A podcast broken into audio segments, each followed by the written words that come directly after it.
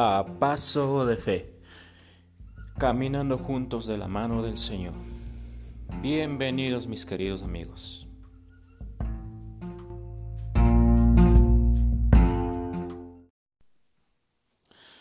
Bendiciones mis amigos. En esta mañana vamos a irnos al libro de Salmos capítulo 23.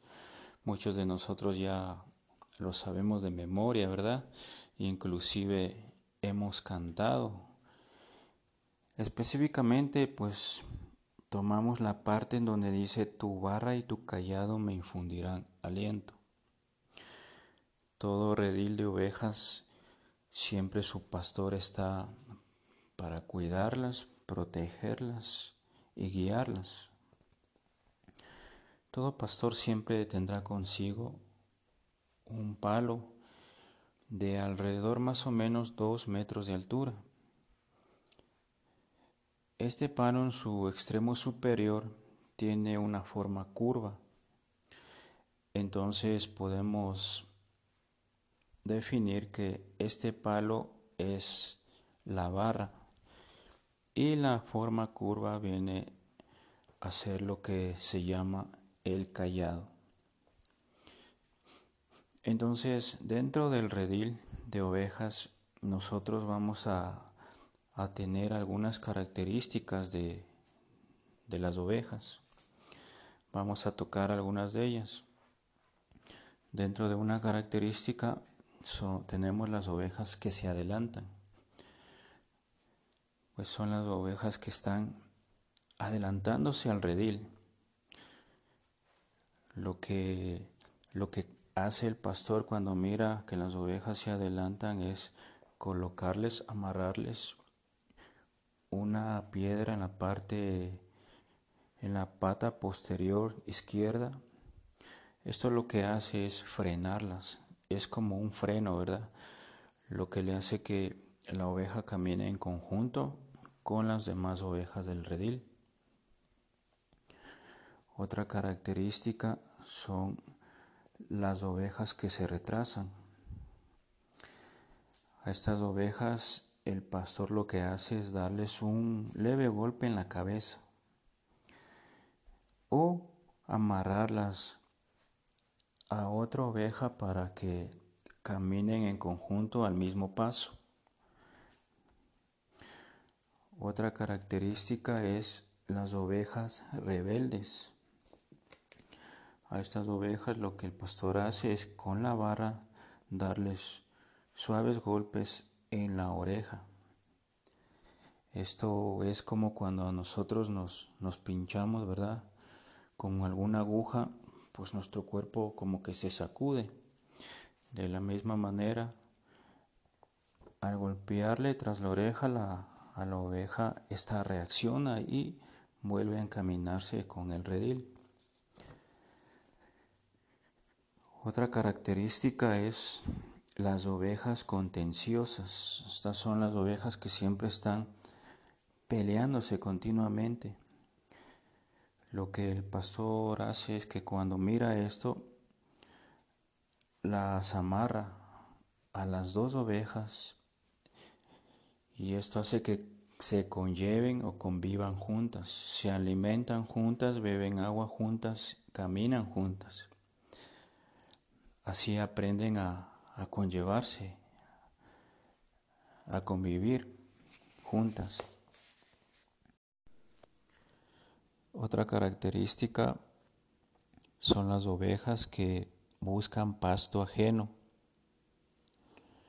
Cuando el pastor mira esto, lo que hace es que le echa aceite amargo a los pastos en los cuales las ovejas muchas se saltan y van por otro pasto, entonces el pastor riega aceite amargo, con el fin de regresarlas, volverlas a su redil. Otra característica son las ovejas que se extravían. Se alejan tanto del redil que se pierden y no saben cómo regresar. El pastor las busca, las cubre con su manto y las regresa de nuevo a su redil. Otra característica es las ovejas inconstantes. Estas ovejas tienen en parte algunas de las características que ya anteriormente las mencionamos. Tienen de que un poco se revelan, otras se adelantan, otras se retrasan, unas, una parte de contenciosas que de pronto buscan otro pasto ajeno, que se extravían. Lo que el pastor hace con estas ovejas es con el callado agarrarlas por el cuello y encaminarlas de regreso a su redil.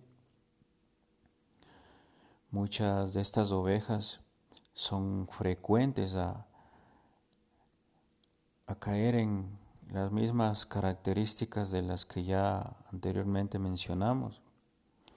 Entonces cuando se mira que, que ya se pierde constantemente, que, que salta del redil y busca pasto ajeno constantemente, que están contenciosas frecuentemente.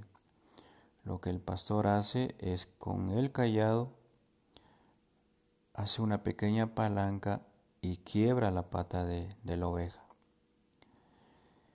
Entonces ahora tiene que entablillarla, darle la alimentación necesaria, darle de beber agua, cuidarla, ¿verdad? Aquí es donde el pastor empieza a darle una atención personalizada, cuidarla hasta que la oveja vaya recuperándose. Así podemos mirar varias de estas características de, las ovejas de un redil. Ahora podemos nosotros aplicarla a esto a nuestra vida espiritual y nos podemos poner a meditar y, mirarnos cómo nosotros estamos encaminándonos en el redil de Dios, como siendo Dios nuestro pastor, cómo estamos encaminándonos. Creemos que tal vez llegado el momento en el cual Dios nos ha tenido que quebrar la pata espiritualmente mirándolo, pues a veces no queremos hacer caso y pues Dios nos ha llamado la atención de algunas maneras. Entonces, meditemos a nivel espiritual, tomemos, pensemos en esta pequeña enseñanza y apliquémoslo a nuestra vida espiritual y miremos cómo nosotros estamos, cómo nos estamos encaminando en nuestra vida espiritual.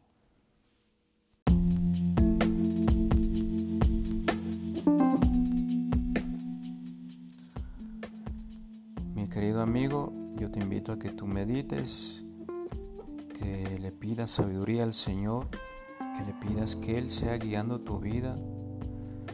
A veces nos cuesta mucho, ¿verdad? Pero orémosle al Señor y pidámosle que Él muestre en nuestra vida su voluntad, que nos guíe, que nos dé siempre día a día su palabra, que nos ayude a encaminarnos de buena manera.